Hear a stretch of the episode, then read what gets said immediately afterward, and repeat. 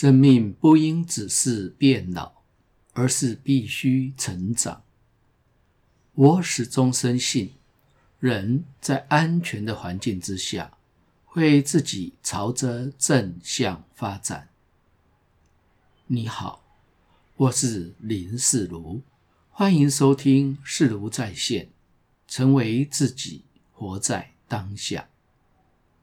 与您分享我所读过的书、遇过的人以及做过的事，让我们一起探索生命的课题与心灵的渴望。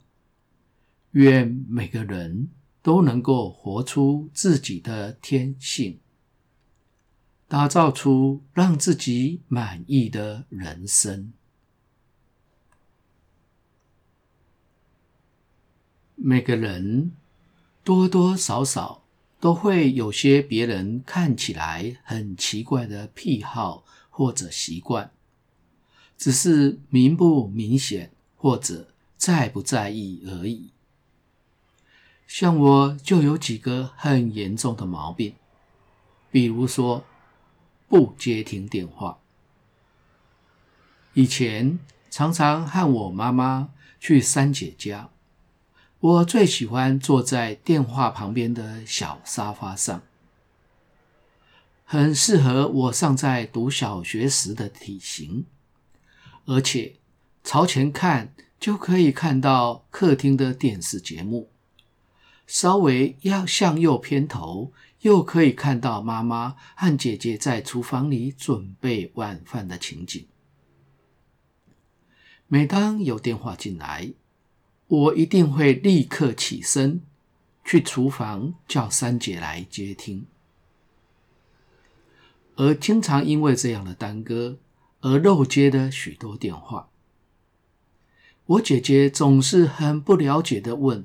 你就坐在电话旁边，怎么不先接起来呢？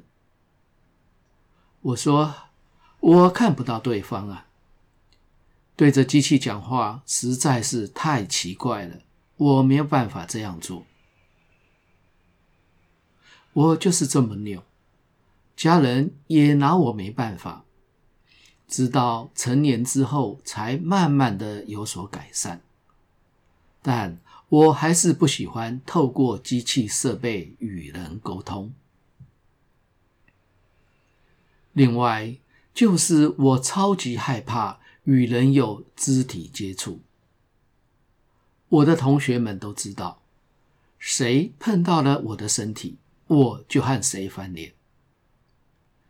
青春期时的男生喜欢勾肩搭背，只要有人过来。搭我的肩膀，我肯定重重的给他一个拐子，绝对不客气。我没有翻脸不认人，就算是很给面子了。一直到走进心灵成长，这才发现我对于肢体接触的严重抗拒，影响了我和人之间的关系和距离。我对于身体的感觉和心理的感受都非常的迟钝，在这讲求心谈感觉的领域，我就像是一个外星人，不明白那群地球人到底在说些什么。我清楚的知道，如果要融入团体，要像正常人一样有感觉、有情绪，我有一大段的路要走。当时我已经决心改变自己的生命，所以辞掉了工作，一切从零开始。我要彻底的重新打造自己，所以有关身体与情感的锻炼，就成了眼前最重要的课题。为了自己的重生，我设计了许多的方法，比如从必须穿西装打领带才能够出门，调整成穿着短裤、汗衫和拖鞋就能够出门去上课或者参加聚会。头发也留成过肩及背的长度。总之，为了改变，我是无所不用其极的。另一方面，我也在肢体上下了很大的功夫。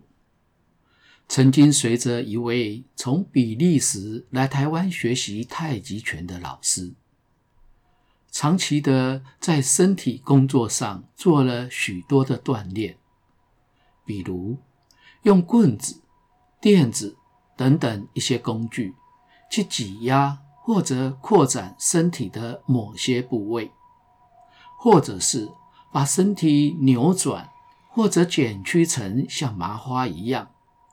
然后用身体自发的震动，去解除特定部位的陈年紧张和长期僵化而固着的纠结。总而言之，就是西洋版的满清十大酷刑。就这样折腾了两年下来，我真的不一样了。没有那么害怕与人肢体接触，也比较有感觉了。简单的说，比较像是个人了。原本被视为冷冰冰的机器人，开始有了温度，而且也柔软了起来，散发着一种宁静、稳定又温暖的氛围。在工作坊当中，常常会有人找我拥抱，甚至人多到还要排队。那个让人不想接触的机器人，突然变成了大热门。透过身体工作，我打开了与人肢体接触的禁忌，心理上的界限也放宽了。我的内在和外在都有了更大的空间，在和人接触与往来也更加的自然与开放，人际关系也变得更好了。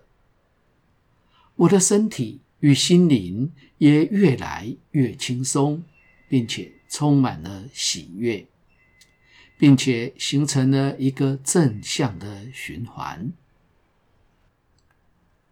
身体是心理的最外面，心理是身体的最里面，身心一直都是合一的。只是无形无色的心理，我始终捉摸不到。对于我这工科男来说，的确是个大难题。但是有形有相。可具体操作的身体对我来说，相对的就容易多了。我可以直接对它进行各种尝试与实验，并且可以立即获得回馈与反应，然后进一步的调整与改善。所以我特别爱直接从身体下手的各种心灵成长技巧。比如，我用于教学的易学正坐、易学按摩、养生组、灵性按摩、易学律动、葛吉夫神圣舞蹈等等。透过身体工作，我走进了内在之旅，同时也扩展了我的外在。随着内外这两者的同时扩展，什么时候他们的界限会消失呢？内在就是外在，外在等同于内在。我认为，只要朝着内在之旅继续深入。当只剩全然的凝聚与全然的存在时，我与众人以及万物同在，不分内外。感谢你的收听，下次的主题是心因，没有对错，只有感恩。他们叫住我，然后问道：“每周我们都特别坐在柜台这里观察来来往往的人们，每个人都是推着门进，推着门出，已经看了好几个礼拜了。而我们发现，只有你是拉着门进，拉着门出。你为什么要这么做？”这简单的开关门和我的心灵成长有什么相关呢？甚至会对我的招生与教学的方式带来。这简单的开关门与我的心灵成长有什么相关呢？以及，为我的教学方法带来什么样的根本性影响？欢迎下集继续收听。如果你喜欢本节目，请订阅并分享给周遭的朋友。欢迎留言评论，我会根据您的意见来改进节目的内容与品质。期待在每个星期二和星期六早上六点，在各大 Podcast 平台与您一起追寻，成为自己，活在当下。